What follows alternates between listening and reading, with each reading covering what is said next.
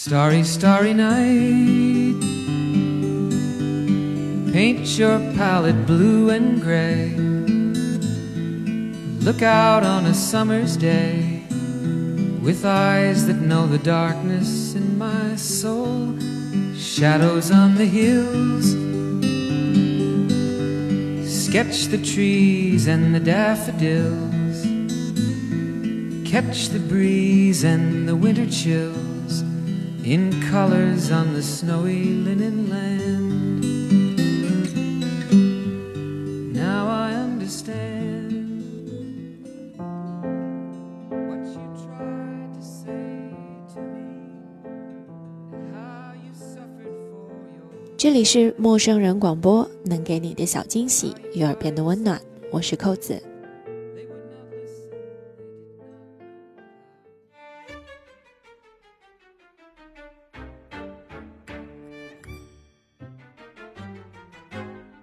你不一定失过恋，但你一定失过业。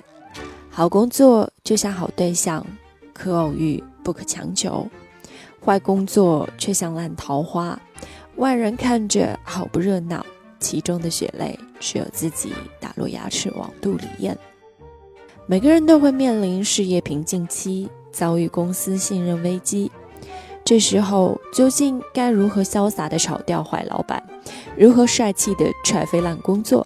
如何机智地度过失业期？如何狂拽酷炫屌炸天地开始再就业？莫慌，冷静，打开这本书，你就能找到最不靠谱的爆笑解答。这篇文章节选于豆瓣写手黄青椒的新书《失业这件小事》。书里以调侃幽默的态度谈了谈失业在家的二三事。在豆瓣，他如实评论自己：不靠谱影评人，非著名码字工，三俗电影从业者。人如其名，有点黄色，有点青春，像一只香蕉那样，既是水果又是菜，闲时解馋，饿时疗饥，无他，为实惠耳。已经很少逛豆瓣的我，不小心看到这篇文章，在公司同事的鄙视下，拍大腿狂笑。这种事儿我会说吗？本着普惠大众的核心精神，现在让我们一起来看看关于东北室友老赵的奇葩家族成长史。作为一个没毕业就拎着包袱卷儿四处打游击换工作的南漂加北漂，走南闯北的这些年，我确实认识了不少形色各异的人类，并且本着物以类聚，人以群分的原则，这些人也都跟我一样，有着各种各样的有趣和不靠谱。而在这其中，按地域划分，东北人绝对是表示鲜明、气质独特、效果拔群的一个重要团体。这件事儿在我的朋友老赵身上显得尤为明显。在老赵之前，我对东北人最深刻的认识来自于以下几个方面：充斥北京理发店的、穿紧身裤和花 T 恤的东北大哥，还有在房产公司门口或蹲或站，标配衬衫领带，胸前挂着塑胶小牌牌的中介。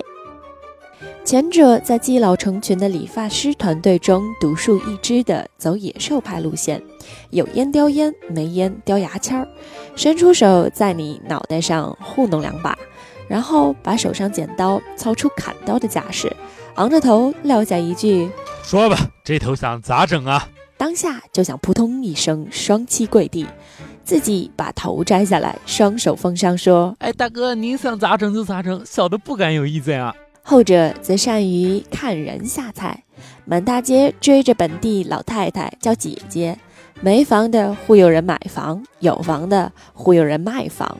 对于我们这种租房狗，则是眼神斜向下四十五度，满肚子里盘算着，无非是晚租早走，押金不退，以最次的房源换取最大化的中介费。手机每隔两分钟响一次，每次接起来都像日理万机。哎哎，差总差总，您上次那个单还定不定啊？哎，没没没，哪敢催您呀？咱俩什么关系啊，铁子？不过这事儿吧，还得赶紧啊，后边二十来号人排着队，都得抢这房呢。好好好，行行行，我现在就开车过去。然后两腿夹紧电动小摩托，一骑绝尘而去。鉴于我大东北人民似乎倾巢而出，将北京的理发业和中介业发展成了家族产业一样的存在，所以我对于在北京认识的唯两个东北人居然都不是上述职业的从业者这件事，表示出了十二分的惊讶。其中一个东北人是我的室友胡细腿。虽然他号称网站产品经理，但衣食住行哪样都没透露出从事 IT 业的高智商极客精神，反而是每天回来肚皮一翻就开始看《康熙来了》，女人我最大，国光帮帮帮忙，看到拍大腿狂笑。品味之低俗，让我在很长一段时间内都怀疑他包包里其实藏着一套中介制服，为了敷衍我，每天假装去 IT 公司上班，其实半路上就会找个犄角旮旯，换上笔挺的白衬衫和黑色西装裤，跨上小电动，满大街追着大妈跑。而另一个东北人就是老赵，老赵其实一开始是胡细腿的前前前前同事。后来虽然命运多舛，公司倒闭，但两个东北人的阶级友谊却就此保存下来，并且顺理成章地延续到了我这里。刚开始见到老赵的时候，我觉得他是一个脾气很好的人，白白圆圆的脸，小眼睛，整天笑嘻嘻的，言谈之间充斥着看春晚赵本山小品似的诙谐。但是后来事实告诉我，这个人绝不像。我想象的那么简单，一言以蔽之，从老赵这里，我才算真正的深入了解了东北人民这一华夏大地上的真战斗种族的音容笑貌。这个话题的第一次开启，源于胡细腿有一次告诉我，老赵这个如今天天男装、头发削的比百分之八十的男明星都短的女汉子，小时候居然是个长发披肩、容貌俏丽的女孩。当时我正翘着脚坐在对面吃烧烤，听到这句话，差点没喷他们一脸鸡翅膀。老赵表情稍显郁闷：“这个不能怪我，都是我家里教坏了。”你知道我小时候过生日，我老叔给我送什么礼物不？纸虎，就是四个铁圈连一起套在手指头上，一拳就能殴出血的那种东西。你说他给小姑娘送礼物，送个头花卡子，送什么不好啊？麻蛋！话音未落，我的笑声已经响彻夜空，越发嘹亮。当下我连串儿都不想吃了。老赵淡定地喝了一口可乐。哎，我到底还算个好学生，大事儿没出过，也就打伤过几次，出了点血。不过这些事儿吧，也不能怪我，都是别人不对，我算是替天行道去的。为了证明自己的替天行道，老赵首先给我们讲了关于他表弟的故事。鉴于这个故事三观极其不正，而且涉嫌虐待儿童。所以内心里住着一位圣母的同学，请直接下拉进度条，跳过这个故事。好了，老赵现在开始讲了。那是一个暴风雪肆虐的除夕夜晚，天色如浓墨一般笼罩，呼啸的寒风席卷了大沈阳，每一寸裸露的土地带走了寒号鸟凄厉的悲啼。Winter。Is coming。不过这些都不关老赵什么事。同一时间，他正在暖气十足的姥姥家嗑着瓜子儿，看着春晚。世界和平，人生幸福，岁月静好，现世安稳。但是怎么说呢？这个世界的设定就是不存在纯粹的幸福，就像不存在纯粹的痛苦一样。过年的团聚意味着老赵将要面临我们同样面临过无数次的可怕命题：亲戚家的小孩，或者用学术上的名词称呼他为“熊孩子”。老赵家的熊孩子不是一般的熊孩子，三代单传带把儿的，简直就是族谱里的大熊猫。但是老赵明显对大熊猫调皮捣蛋式的卖萌没有什么好感，于是。当这位熊孩子舞刀弄棒，四处撒欢儿，最后终于拿着一根棍儿吧唧一声敲在老赵背上时，战斗种族的小宇宙瞬间就爆发了。我叫你闹，我叫你闹，我叫你闹，我叫你闹。当然，以上对话是经过我自行打过马赛克的和谐版本。不过接下来的事情才是重点，因为老赵一把拎起他们家的熊猫孩子，扔到角落里，连敲带打的，活活虐了半小时。被揍成真熊猫的孩子当然不干了，挨完打，哭哭啼啼的跑出去找大人。第一个撞见的就是老赵他爸，据说。老赵他爸当时叼着一根烟卷，一把拦住熊孩子：“咋的啦？大过年哭啥呀？”老赵紧跟着后面出来：“他刚刚拿棍敲我，我削了他一顿。”按照常理说，老赵爸爸这个时候就应该维护弱者、打击列强、主持公道，充当正义的小超人了吧？但是老赵爸爸却是这样回答的：“该，活该。”顺手又敲打了熊孩子两下。那一年，熊孩子才五岁，老赵十二，老赵他爸三十七。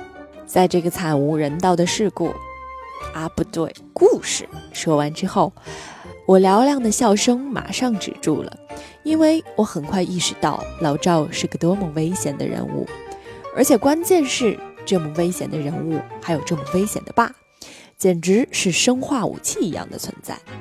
而老赵接下来的事故，哦不对，故事也再一次验证了我的这一观点。老赵说，他本人在学校里非常飘逸，学习又好，长得又清秀，还善于动手，平时最讲文明礼貌，打人之前都要先问对方意见。我分分钟砍死你，你信不？就打你丫的，怎么地吧？下次见着我绕着走，知道不？这样鹤立鸡群的好同学，难免被老师嫉妒。有时候没犯什么具体的事儿，也要被拎出来说一顿，被骂什么扰乱课堂秩序、乱搞学生小群体等等，是无法避免的。但是老赵是谁呀？替天行道啊，士可杀不可辱啊，怎么能背负这种莫名的指责呢？于是老赵回家去，把这件事用他本人的话。绝对没有添油加醋，只是实事求是的跟他爸说了一遍。然后老赵他爸是这样回答的：“呃，需要你老爹我找人打他一顿不？”老赵想了想，从怀里掏出一张纸：“这是他家地址，这是他家电话，这人大概长这样。”第二天，老师照常来学校上课，只是腿有点瘸，动不动就呲牙咧嘴的。当然，他再也没有找过老赵的麻烦。如果说光有这样一个爸还不足以衬托出老赵的危险，那么让我们再来认一下老赵他爸的亲弟弟，老赵的老叔，也就是那个过生日给童年老赵送铁纸虎，寄予战斗种族传承厚望的那名男子。用老赵本人的话来说，如果他爸算流氓，他叔就是流氓的三点零版。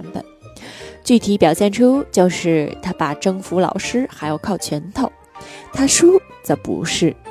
有一年老赵实在太皮，家长会已经不敢叫他爸去开，怕他发起火来血洗教室，只好叫老叔出面撑场。当天老赵他叔迟到了几分钟，但显然人家不 care 这回事儿，因为他还是插着口袋慢悠悠地躲进了教室。然后当着全班同学和家长、老师的面儿，慢悠悠地从烧炭的暖气炉子里抽出一根通红发亮的拔火棍儿，呲的一声凑过去点着了嘴角的烟，然后就着同样的姿势，慢悠悠地举着棍子冲老师扬了扬：“嘿，俺家小赵最近表现咋样啊？”那是老赵收获表扬最多的一次家长会。不过老赵他弟就没有这么幸运了，分分钟走错人生道路，爬错知识树。老赵说，他们家品学兼优这件事儿是有优良传统的，他弟就是一个真品学兼优的好孩子，读书认真，生活自律，写作业不用催，上学不用叫，在他叔全家的读书无用论劝导下，简直是一股清流。但是这样一个弟弟，有一次经过不懈努力，终于考了个满分回家。老赵他叔、他婶儿、他奶，全家人围着他，热情洋溢地开展了如下对话：你说你啊，没用就算了，小小年纪还学会撒谎了。对呀，撒谎也不会挑个真点儿的撒。你说你都能考满分，这话说出去谁信呀？对呀，打架都打不过你姐，还满分呢。老赵他弟年纪尚幼，哪见过这种架势，惨兮兮的哭了半天，终于想起来自己还握着重要物证，赶紧从书包里把满分考卷掏了出来。老赵他叔、他婶儿、他奶全看了一圈，面部表情变得更加凝重。怎么办？这小子肯定是抄来的。这事儿不成，得赶紧给老师打个电话去。事情以老赵他弟的班主任大半夜的睡得口水横流，突然接了通电话，解释半天，连说带劝，终于洗脱了孩子的嫌疑收场。但从那以后，老赵他弟似乎终于明白过来，在这个家里，读书好不是最重要的，能打才是。从此以后，老赵的学校里又一枚新晋小霸王诞生。跟着老赵一起横行乡里，打遍天下无敌手。当然，这是后话。所以，对于老赵他弟能平平安安、人格健全的活到今天，我只能感叹人类这一物种的坚韧与强大。至于一边忙着给各种人开瓢，一边还真的品学兼优，并且最后还成为一名平面设计师的老赵本人，我等非跪地膜拜。不足以表达自己的崇敬之情。上礼拜饭局，胡细腿点评起老赵的家族意识，推荐他说：“你去看一部电影，叫做《亚当斯一家》，基本上就是拍你们家歪掉的三观。”老赵看了之后沉思良久，最后说：“嗯，是挺像的。比如说我小时候看《还珠格格》，只哭过一次，就是容嬷嬷被打的那一次。”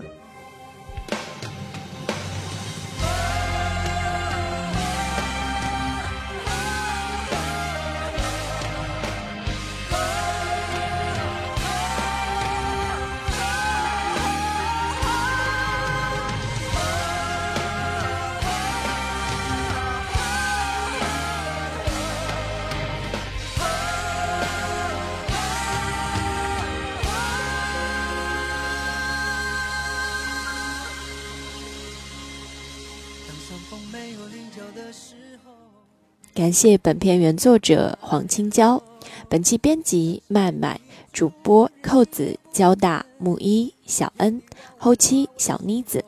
我们下期再见。不能和你分手不能和你分手。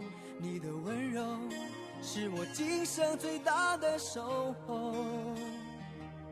当太阳不再上升的时候当地球不再转动，当春夏秋冬不再变换，当花草树木全部凋残，我还是不能和你分散，不能和你分散。你的笑容是我今生最大的眷恋。让我们红尘作伴，活得潇潇洒洒，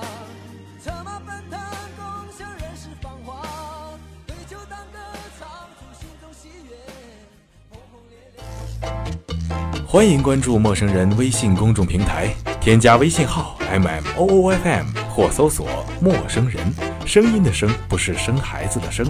获取帮助，订阅播客，互动交流，收听最新节目，进入微社区论坛，参与话题征集，活动与福利都在或只在陌生人微信公众平台。老少皆宜，男女通吃，请放心关注吧。